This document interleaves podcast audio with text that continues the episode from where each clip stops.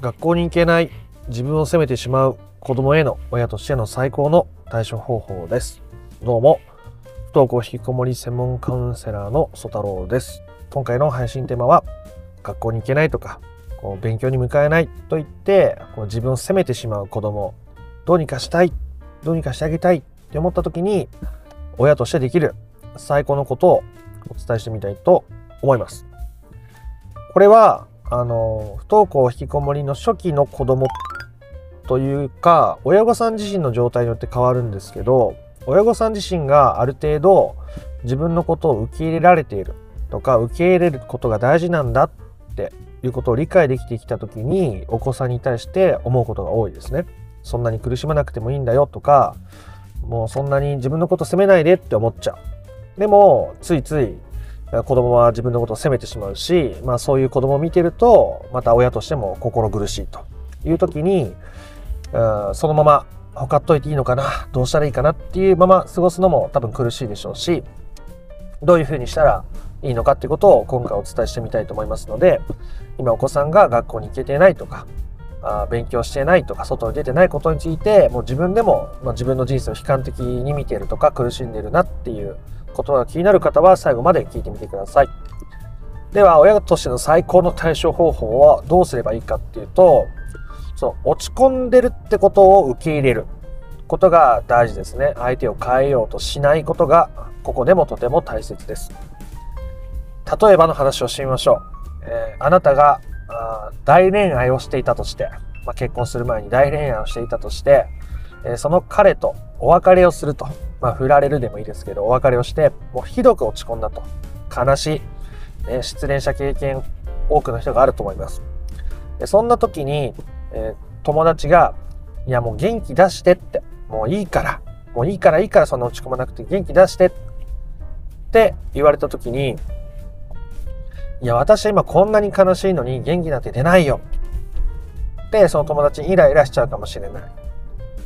でも元気出してよって言ったらなんか元気が出てくるってこともある。これって何の差かっていうと、その落ち込む、苦しい、今大変な悲しいっていうのを、その人が理解してくれてるとか、受け入れてくれてるっていうことを感じた上で言われる励ましと、それを感じない上で言われる励ましって、全然感じ方が違うんですね。だか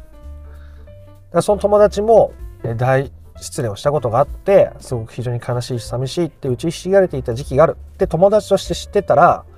自分が落ち込んだ時にそうやって励ましてくれた友達がいたらあもうこの子が言うならみたいになるじゃないですか。でもそれがない状態で、えー、例えば恋愛がしたことがないとか失恋したことがないとか今幸せの絶頂でその落ち込むとか苦しいが一つもない人からその落ち込んだことがない人から大丈夫だよとかって軽く言われてもふざけんなよってなるじゃないですか。そういうもうなのでこれはその気持ちを理解した上で言葉をかけられるかどうかっていうのが、まあ、関われるかどうかっていうのが、まあ、非常に肝な部分ですよね。だこれは子供に対しても言えるわけです。親として子供を受け入れることが大事だ。子供を変えようとすると子供との信頼関係は壊れてしまうし子供は余計に人とのつながりを断ちたくなる親との関係を断ち友達との関係を断ち学校との関係を断ち社会との関係を断っていってしまう。で、だから私も自分のことを受け入れていくこと、子供に対するファンを受け入れよう。受け入れるのって大事。で子供に対してももっと受け入れていこう。受け入れるのって大事ってやっていく。めちゃめちゃ素敵なことですね。で、それができていないお子さんを見て心苦しくなってしまう。受け入れられれば、あなたもきっと楽になれるのに、受け入れられない。苦しいよね。もう責めないでってなっちゃうだからそれは苦しんでいるお子さんを受け入れられていないということだしともすれば多くの場合苦しんでいた自分を許せてないことがあるんですね。つまりそれは少し前までの自分。受け入れることの大切さをまだよく分かってなくって受け入れるってことを知って実践していってああ心が楽になってきた。自分の気持ちを感じたり表現したり寄り添うことによってこんなに楽になるんだって分かってきた時にその悩んでいた頃の自分、受け入れるってことを知らなかったり、できてなかったり、思うようにいかなかった時の自分を許せてない、受け入れられていないと、それができていない、それができそうでできない、そこでつまずいているお子さんを見た時に、どうにかしてあげようって気持ちがどうしても大きくなってきちゃうんですね。だからこの時にできるといい、とても素敵な対処は、まず、あなたが自分が受け入れるってことを知らなかったり、うまくできなかったりして、こう、宿泊していた頃の自分を思い返して、えそういう自分に対して、えー、受け入れてあげる。なかなか受け入れるってわかんないよねとか、まあ、その大切さに気づくのにも時間かかるよね。でも本当に苦しかったし苦しいし大変だ。あの時は本当に苦しかったの。みたいなのを吐き出したり寄り添ったりを繰り返していくことによって、あなたは受け入れるとかっていうことをできないということを受け入れられるようになるわけですね。いいですか？受け入れられない、受け入れることを知らない、できないっていう自分を受け入れることによって、受け入れることができないって言って苦しんでる人のことを問題視しなくなっていくってことです。受け入れられるようになっていく。ということです。なので、まずあなたが受け入れるべきは自分ですね。そうした自分。で、その後にお子さんに対しても、今そうやって受け入れるってこともきっと知らないだろうし、学校に行けた方がいい。行けない自分ダメだ。思っちゃう。まあ思っちゃうよね。それだって学校に行った行った方がいいって思ってたらいけない自分責めちゃうよね。わかるわ。みたいなことをする。で、それは、あの、今は、あの、子供に、お子さんに直接やるっていう意味じゃなくて、まずは自分の中のイメージとしてやるっていうことですよ。今のその、お子さんとの信頼関係の度合いもあるので、今僕が言ったのを直接やってもすごく仲良くなるとか、相手がこう見る目を変えてくれるってことがある時もあるけど信頼関係がない状態でいきなりそれやってももう話しかけてくんなよってなることももちろん可能性としてあるのでそれはケースバイケースですねもちろん。でもイメージの中であなたがお子さんに寄り添うっていうワークをやるのはとても有意義に働くはずです。であなたがまずね自分受け入れられていなかった頃の自分を受け入れる。でその時にだから受け入れられ受け入れるのができないと苦しいとか大変とか辛いってあるじゃないですか。表現する。で辛いよねって。一生懸命頑張ってるもんねって。なんとかがなんとかしたいなんとかしようと思ってもがいてるんだよね。よくやってるよね。本当すうん気持ちがあるからだよねとか自分に寄り添っていく。ね。であなたが自分に寄り添えるようになるということはあなたお子さんに寄り添いやすくなってるんですね。お子さんがどんな言葉をかけてほしいのかどうかなんて100%完全に把握することなんて無理じゃないですか。で、僕も無理です。自分に対しても無理だし、人に対しても無理。自分に対してかける言葉もいろいろ試して、あ、これがしっくりくるなって見つかったり、相手にかける言葉も、やっぱり相手をなるべく感じて、そこにこれが適切かなと思う気持ちをこうなるべく乗せるわけじゃないですか。それが100発100中バキバキにできるみたいな人は、まあ、いないですよね。大事なのはそれができないっていうことがちゃんとわかるってことです。自分に自分の感情を表現する受け入れられていなかった頃の苦しさを表現してみて寄り添うってことをした時に完全にわかることってないのかもしれないとかその人にはその人の感じ方があるから自分には自分の感じ方があるから子供には子供の感じ方があるあるだろうとだから必要以上に、えー、言葉をかけることがいいことじゃなかったりただ黙ってその場にいることが心強いこともあるだろうし、っていうことができるようになっていくわけですね。すると、子供は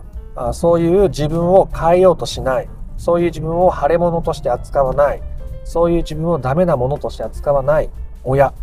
つまりそれは受け入れられているっていう状態ですね。があると自分を責めづらいですよ。誰も自分のこと責めてないし、誰もそのままでいいよって言ってくれてるのに、そのままでいるだ自分なんてダメなんだと思い続けるのってめちゃめちゃ難しいです。だって受け入れられてるんだもん。あ悩む時もあるよねって。それは苦しいよね。自分がこうやって学校行けた方がいいって思ってるのに行けない。勉強した方がいいって思ってるのにできない。しなくなった。まあ、そうやって思ったらさ、そりゃ、そりゃ苦しいよ。そりゃそう。って周りの人間。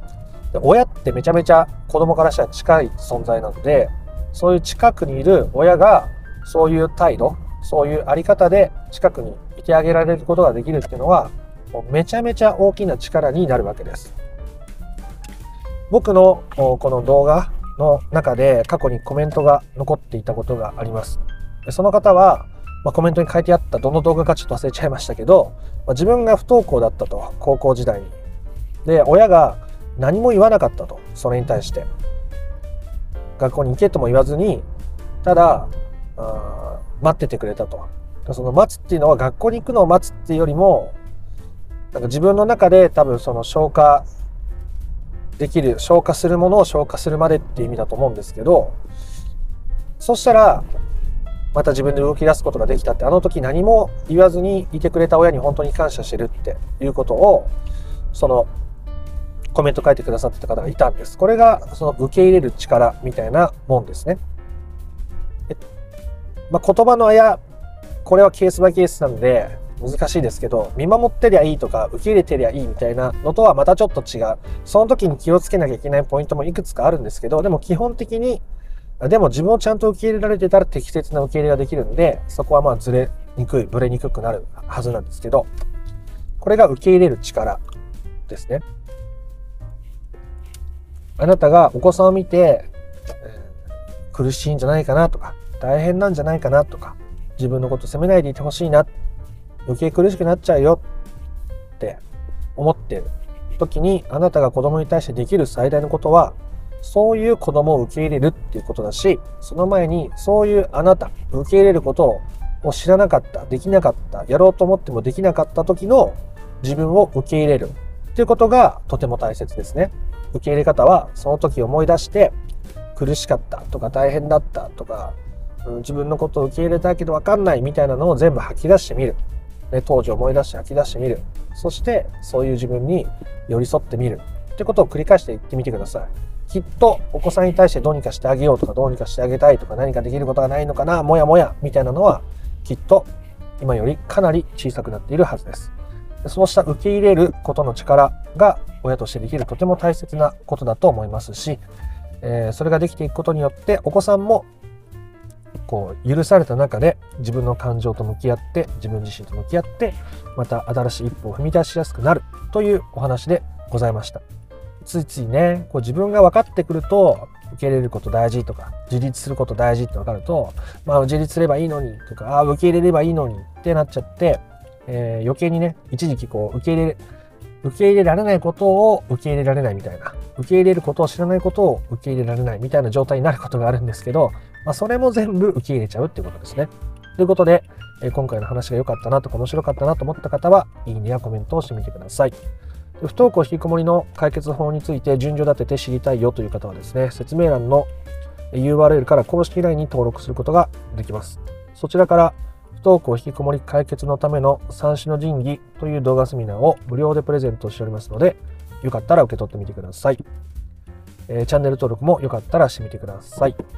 では、あなたの不登校引きこもりの問題が本質的な解決に至ることを心から願っております。また別の配信でもお会いしましょう。ありがとうございました。ソ太郎でした。